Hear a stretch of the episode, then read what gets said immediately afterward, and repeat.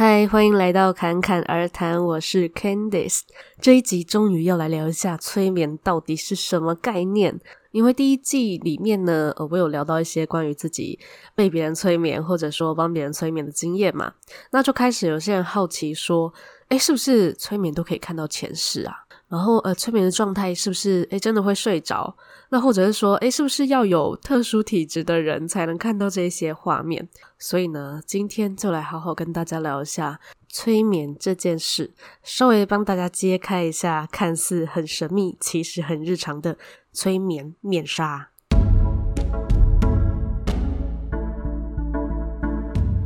那首先要跟大家聊的就是催眠这两个字的概念呢，其实有分成广义的催眠跟狭义的催眠。那狭义的催眠就是指说，呃，就是我们一般在讲催眠师帮个案进行疗愈的这个催眠术。那广义的催眠呢，就是包含在生活中无所不在的任何暗示。那因为催眠这件事情呢，简单来说，就是在不同程度的放松状态下进行沟通嘛。那也可以说它是一种潜意识的状态，或者说催眠状态这样。那当我们越放松，就越能够去从表意识的状态变成浅层的潜意识状态，在。进到深层的潜意识状态，深度不同，你可能看到的画面或者说感受到的东西会不太一样。那人的脑波呢，也会随着放松的这个程度而不同哦。那以催眠这件事情来说啊，通常就是在脑波呈现阿法波或是西塔波进行的。那这一种深层的放松状态，就像是我们快要睡着的时候，或者说刚醒来的那种迷迷茫茫的状态哦。那看到一些画面，这个情况呢，其实就有点像是，呃，有时候我们快睡着的时候，会突然想到前一晚的梦境，或是觉得说，哎，好像快要做梦。我自己是有这种感觉啦，对，所以这个跟通灵啊，或者说特殊的体质，其实是完全没有关系的，反而是跟做梦一样自然的事情。那我想应该很多人都有做梦过吧，所以那个过程呢，所谓看到画面，跟做梦都蛮像的，它并不是。那种像我们日常这样看起来很立体、很利落的，通常是可能有点模糊的。那我们平常很清醒的时候啊，脑袋就是呈现贝塔波，就这个时候是我们对于人事物会更有自己主观的一个滤网在。所以有时候呃，别人的一些建议啊，你不一定听得进去，或者说你听到了也不一定会有明显的作用，那就是因为你把它挡在你的滤网之外这样子。但是呢，当我们是在足够放松的那个潜意识的状态的时候啊，这个滤网它就会慢慢的消除，就会变成有点像是可能两三岁的小孩这样子，很单纯、很纯粹的。所以这时候别人说的话就很容易去进到这个潜意识嘛，就认为说哦，这个这句话可能是对的，这个概念是对的这样子。所以呢，当我们还小的时候啊。就真的年龄小的这个时候，家庭的教育跟成长环境真的 非常的重要，因为那个就是塑造我们潜意识信念的一个很黄金的时期。虽然说长大也是多少会被影响，可是一长大我们自己的滤网就会比较清晰这样子。可是小时候就是我们就是很纯粹这样子嘛，所以就很容易会被环境影响哦。那这也是为什么我们讲到呃心理创伤啊，常常会提到诶童年时期是不是发生什么事情这样子。好，那回过头来说呢，这个潜意识的状态啊，它除了可以在放松的时候出现，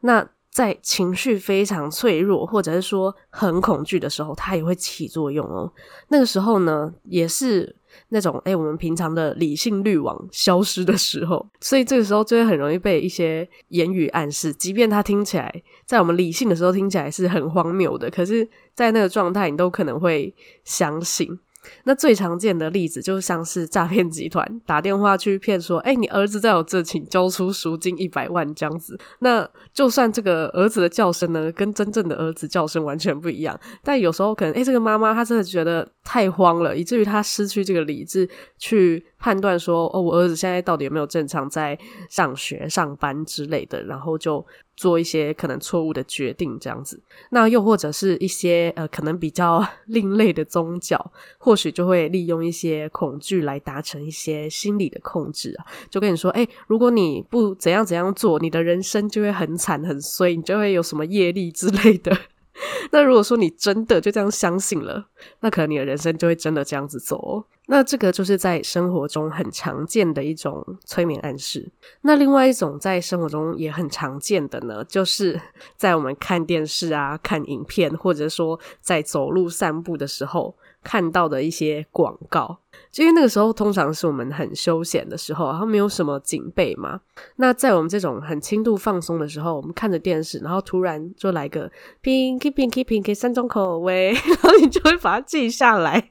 你就不自觉就记得这个东西。然后即便说你没有很认真的想要去记，说哦那是什么东西，可是呢，我们就是会很轻松的就用潜意识把它烙印在我们的脑海里面。所以我们真的是潜意识真的记得一些。应该不是说一些哦，他记得非常多有的没的东西，所以真的要小心啊。那这种情况就会在哎、我们去买东西的时候，我们可能看到刚才讲到 Pinky 嘛，你可能看到那商品，哎、就不自觉就会有一种熟悉感。那当然你去买它的那个比例就有可能会提高嘛。哦，当然这不是叶配，我只是随便举一个例子。那这个就是轻度催眠就可以做到的一些暗示哦。那再来另外一个生活中也很常见的，就是我们一直听到、一直重复的听到同样的一句话，或者说一个想法、一个概念。无论说这个概念是自己说的，还是别人说的，那这个呢，当嗯、它重复出现的频率很高的时候，就会足以让人家去相信它，就是自己就会不自觉的把这个东西变成是自己的想法、自己的信念，那就会造成一个呃你怎么看待自己的。一种状态嘛，所以这些信念，呃，有可能是可以让一个人变得一路顺遂，但也有可能会让一个人变得一路颠簸。就比如说，呃，一个人常听到别人说“哦，你好棒”，跟你常听到别人说“你好烂”，这种两种情况的两个人，无论实情怎么样，他们对于人生、对于自己的评价一定会大大的不同。那生活的情节呢？刚才有讲嘛，它可以造成这些信念的状态，但是我们也可以反过来哦，反过来用生活的情节来觉察背后的信念是什么，那然后再进行一个释放跟转化，那这个时候就可以用催眠术来进行。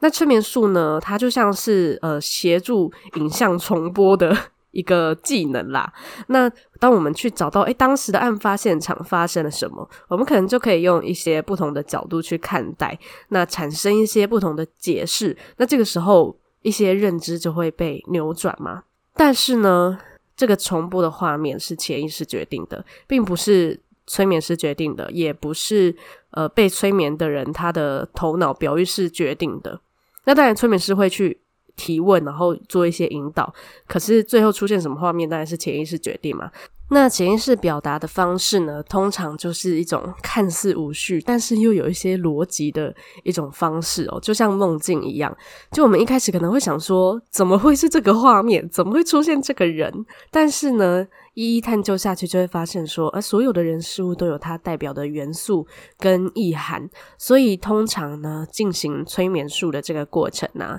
这个出现的故事，有时候可能会是不同时代的场景，甚至是不同的角色哦。那无论那个是呃所谓的前世，或者是说呃是一种认知的投射，基本上都一定是跟现实当下的状态有所呼应，它才会出现嘛。那催眠师的这个角色就是协助引导跟观察。那在这个过程中呢，就会开始进行一些呃可能对方需要的一些暗示啊、转变这样子。不过呢，如果我们是在生活中已经有足够的这个觉察能力，在遇到一些情节或者说情绪感受的时候，我们就可以有呃自我觉察，可以意识到说，诶，这个背后的信念可能是什么？那我们就可以直接对自己进行释放这些信念的暗示。就像我呃第一季有一些里面有提到嘛，比方说你感受到一个情绪，你知道这个情绪哪里来的，你可以直接跟自己说，现在。你知道了，你已经学会了。现在我要把这个感觉放下，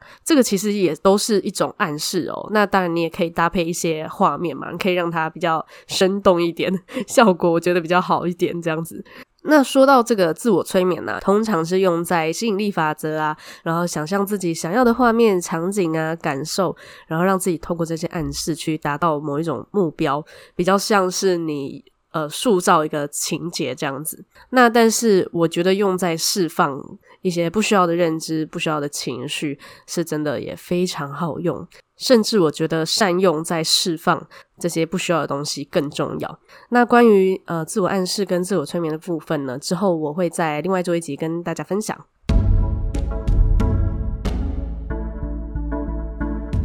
那接下来要来聊关于催眠的各种疑问，最常见的问题就是。一定可以看到前世吗？好，我知道大家都对前世非常的好奇。其实我在一开始也是这样，这是很正常的，因为很多人都会想要更了解自己、更认识自己嘛。那很自然就会觉得说，诶，自己是不是曾经有过什么样的身份啊？曾经经历过哪一些事情啊？这样子。但是呢，有三个残酷的事实，就是不一定每一个人都可以看到。再来就是，也不一定每一个人都有前世。再来就是。我们看到的前世画面呢，都可能会随着当下的状态而不一样。那先来说一下我刚才讲的第一个，就是不一定每一个人都可以看到的原因。那这个有可能是当下你的潜意识觉得你不需要嘛，他想要给你看点别的，或是想要让你感受一些其他的感觉，这样子，所以就可能就会没有。那也有可能是。你比较难以进入深层的放松状态，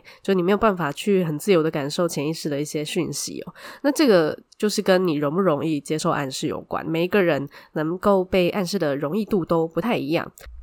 这个就有点像是我们拉筋的时候，也会发现说，诶，每一个人的软硬度也不一样嘛。可是这个是可以训练的，只是说，呃，如果你是本来就比较不容易进入。暗示的这种呃深层放松的状态，然后你又是第一次被催眠的话，就不一定能够去经历一个完整的故事啊。那再来呢，就是关于看到的前世画面可能会随着当下状态不同的这一点来说呢，嗯，就是说，即便你看到的这些画面，通常它也是。一个部分的前世，他可能就是零碎的。那每一个人可能都有过好几世啊。你可能某一世是天使，然后另外一世是呃舞女好了，然后呃另外又有一世是战士，这样子都是完全不同的性格，完全不同的角色这样。可是如果说你当下的状态呃需要对应的那个画面是。假设舞女那一世好了，那你就会看到哦，你的前世是一个舞女，但是事实上你可能什么角色都当过了，所以前世是谁，然后呃，你当过什么样的角色，基本上都不是最重要的，最重要的还是就是我们当下的课题是什么，然后怎么样去释放它、转变它，这个才是重点哦。至于这个不一定每一个人都有前世这一点呢，嗯、这个其实是跟个人信仰也是有关的，就如果一个人他是。深深的相信没有前世，没有轮回，那有可能他就真的看不到前世。那另外一种可能就是他可能真的没有前世，也许他就真的是他第一世就来这个地球玩，也是说不定啊。好，那现在要来聊一下第二个常见的问题，就是催眠就是会睡着吗？嗯，在被催眠的状态呢，就是一个又专注又放松的状态。就像我刚才讲的，它比较像是快睡着，或者是说刚睡醒的时候，就是有人跟你讲话，你还是听得到，你还是可以回答，可是呃，不一定会经过脑袋思考。就像有时候你可能刚睡醒，别人问你说。呃，要不要吃麦当劳？你就说哦，好啊，好啊。然后你真的清醒的时候，看到麦当劳桌上，你会说，诶，为什么会有麦当劳？你可能也忘记你有回答过了，可是你那时候就真的有回答，所以会有这种情况这样子。可是基本上，它又跟完全睡着是不太一样的，因为你完全睡着的话呢，就是你根本就听不到别人跟你讲什么啊，然后你也不会回答他，那这时候这个催眠就没有办法进行下去嘛。那至于这个催眠会不会真的在过程中睡着呢？这倒是有可能，因为如果说你。呃，可能前一天没睡好，或者说这真的太这阵子太累，太久没睡好的话，就有可能，因为就太放松了嘛，就直接睡着。但是这个比例是呃偏低啦，不过还是有这个可能哦。那再来一个问题，就是催眠会被任意操控吗？好，那这个问题呢，嗯，被操控这个，如果你是在。进行催眠的这个疗愈的这个过程的话，基本上催眠师是不太会给你一些奇怪的指令，就是让你去变成什么小猫、小狗之类的，因为没有任何意义啊。除非说它真的是有一个意涵在，但通常是不会啦。那这个呃，催眠师要给你的暗示，通常也是要这个被催眠的人他愿意，他愿意被催眠，然后愿意接受这个暗示，他才有可能会做到这个事情哦。如果说某个指令是被催眠的人他非常抗拒，然后非常不愿意做的事情，比方说，呃，可能我只是叫你把手抬起来，然后你超级不想抬起来的。你可能就也不会抬起来，只是说抬起手这件事情是非常小的事情，所以通常大家是不太会拒绝啦，这样子。那因为能够被催眠有一个很重要的点，就是自身的意愿。所以有一种说法是哦，嗯，其实所有的催眠都是自我催眠，因为自己愿意啊。所以无论是在呃催眠术的这种催眠，还是说日常的这种各种暗示的催眠啊，都是因为我们心里某个角落接受了这样的暗示，才会起了作用哦。无论这个暗示它是好是坏，都是这样子。所以也就是说，我们在日常的觉察度如果够高的话，在听到一些诶别人给予自己一些其实我们不需要的暗示的时候，我们就可以有意识的把它阻挡掉。好，那讲了这么多，最后要来讲一下了解催眠对我们有什么好处。嗯，对我来说啦，我觉得在学会催眠这件事情，或者说认识催眠这个东西、这个技能之后啊。我对于呃生活上的一些情节，真的就会比较释怀耶，就会比较认真的去检视说我的内在是不是有什么样的信念，以至于说我会去遇到这样的事情，或者说呃我会有这样的感受，在自己的那个觉察度是会提高的。当我认知到说哦，原来是因为我有这样子的心理的念头、这样的想法，才让我有这样子的情绪、这样子的感受。那我只要把这个信念把它释放掉，这一种我不喜欢的情节，通常出现的频率就会大大的减少，甚至就可能就没有出现过了。觉得它就等于说，有点像是你的一个人生 list，然后可能你以前有不小心把什么东西列在上面，然后现在你看到说，诶，我明明就不要这个啊，那你就把它删掉，然后它就不会再出现了。所以我觉得了解催眠的这个机制啊，它运用在我们生活上是非常好用的，并不是说只有你要去找一个催眠师帮你做一个催眠的疗愈，这个才是叫做催眠。所以我觉得平常人，即便你没有要去做比较正式的那种催眠疗愈，你在平常就可以给自己很多的暗示。也不一定要很多啦，应该说暗示它本来就无所不在，而是在平常就可以时时留意说，诶，是不是生活周遭你的环境、你身边的人不自觉了又给你什么暗示？那你自己怎么看待自己？你怎么跟自己对话？你是不是又多给自己什么样的暗示了？这件事情是我们在日常中就可以去提醒自己的，然后更能够成为自己想要的样子，然后过自己想要的生活。好，那这一集就到这边。如果你喜欢我的节目，记得帮我按下订阅、追踪，也欢迎到 Apple Podcast 帮我留下五星的评论，让更多人可以看到这个节目。那如果你对于这一集有其他的感想，也欢迎在 IG 分享 tag 我，让我知道。我的 Instagram 账号是 ccrt 点七七七。最后，祝你有一个幸运又美好的一天。谢谢你的收听，我们下集再见。